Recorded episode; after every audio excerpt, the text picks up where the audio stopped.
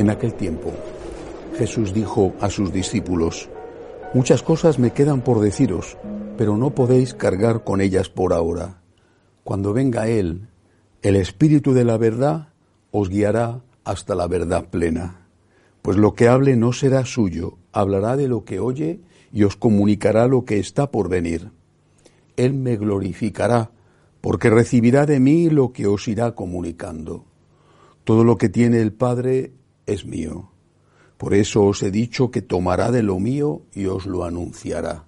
Palabra del Señor. Hoy la Iglesia celebra la solemnidad de la Santísima Trinidad. Ante todo hay que volver a recordar lo que significa este dogma, esencial en nuestra fe. Dios es uno, hay un solo Dios, pero son tres personas distintas, Padre, Hijo y Espíritu Santo. Un solo Dios, tres personas distintas. Este único Dios obra todo en todos, porque es un único Dios, pero obra a través de cada una de las divinas personas, de forma que, haciéndolo todo el único Dios en todos, cada divina persona es por usar un término nuestro, la encargada de una cosa.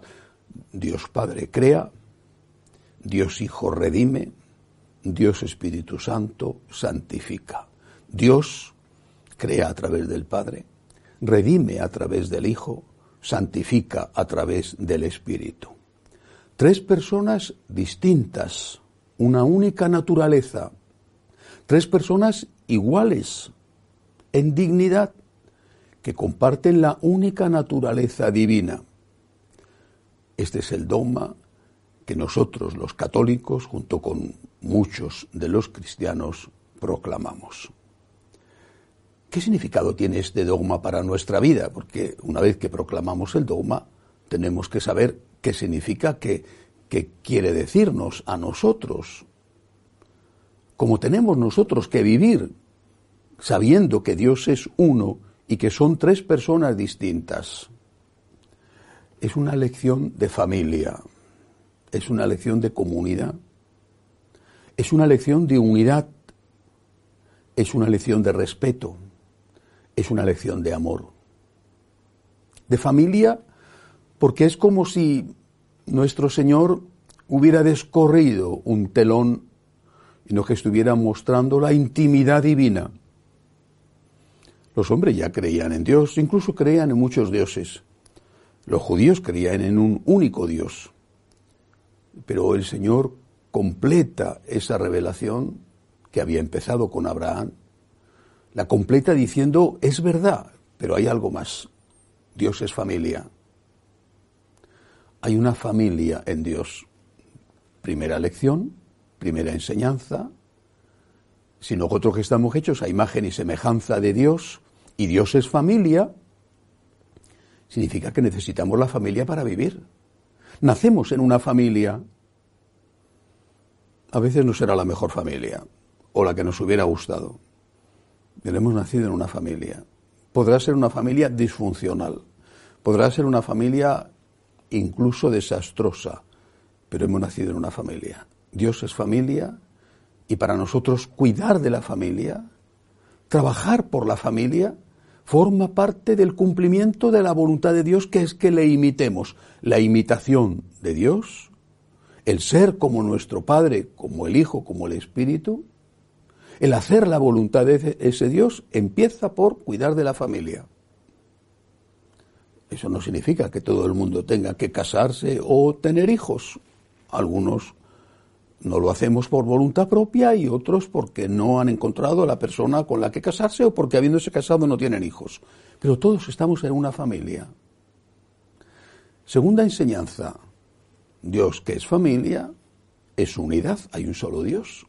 No son tres dioses. Por lo tanto, en una familia tiene que haber unidad. Y trabajar por la unidad es hacer la voluntad de Dios. Trabajar por la unidad en el hogar, trabajar por la unidad en la iglesia, trabajar por la unidad en la patria, en la humanidad. Somos todos criaturas de Dios. Y por eso tenemos que intentar que la humanidad entera sea una familia, aunque una parte de ella no reconozca al Dios que la ha creado o le llame de otra manera. ¿En qué consiste trabajar por la unidad? La unidad no es fácil. La unidad tiene un precio. La unidad tiene el precio de ceder. Lo contrario a la unidad es la división, la ruptura, a veces incluso la violencia, la separación, el odio, el rencor. Bueno, pues trabajar por la unidad implicará aprender a ceder, aprender a ceder, que no tiene que hacerse todo como tú quieres, que a ti te parece que tu forma de ver las cosas es la mejor, pero quizá no sea así o no sea así siempre. Aprender a ceder antes que romper, aprender a ceder, pagar el precio de la unidad en la familia, pagar el precio de la unidad en la iglesia, pagar el precio de la unidad en la patria, el precio de la unidad en la humanidad. Aprender a ceder, a perdonar, a pasar la página, a ponerte en el lugar del otro. Pero Dios, además de ser uno, es distinto, son tres personas diferentes. Una sola naturaleza, sí. El valor de la unidad, pero tres personas distintas, tres personas que se respetan. El Padre no quiere despersonalizar al Hijo. Ni el Padre ni el Hijo quieren despersonalizar al Espíritu Santo. Son distintos, si se pudiera decir, y usamos términos que no corresponden, podríamos decir que se enriquecen, si es que eso cupiera en Dios, que no puede enriquecerse de ningún modo porque es el infinito. Pero aplicando a nuestra vida,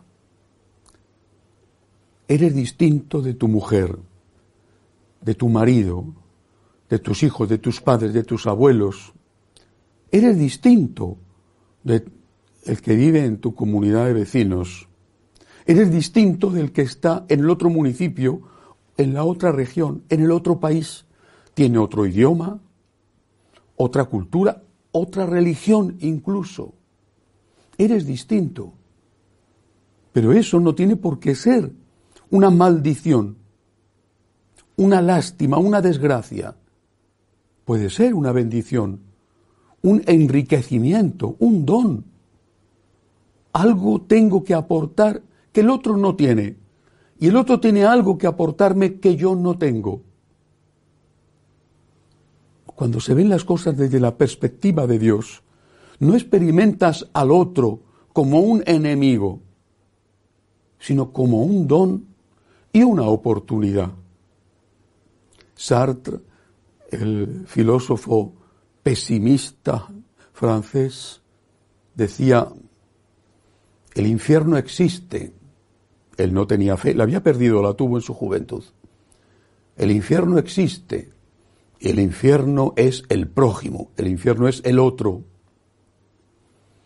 Para nosotros el infierno existe, pero el otro, el prójimo, no tiene por qué ser un infierno. Quizá lo sea, nos haga sufrir, pero es posible que también, al menos en parte, dependa de nuestra actitud hacia Él. Por lo tanto, respeta las legítimas diferencias. No pretendas que el otro deje de ser él mismo, porque eso que le hace distinto es un don para ti. Y así llegamos a la cuestión de fondo que hay que plantearla porque es inevitable. Unidad, que significa ceder. Respeto a las legítimas diferencias. ¿Y cómo sabemos en cada momento lo que hay que hacer? ¿Hasta cuándo hay que ceder?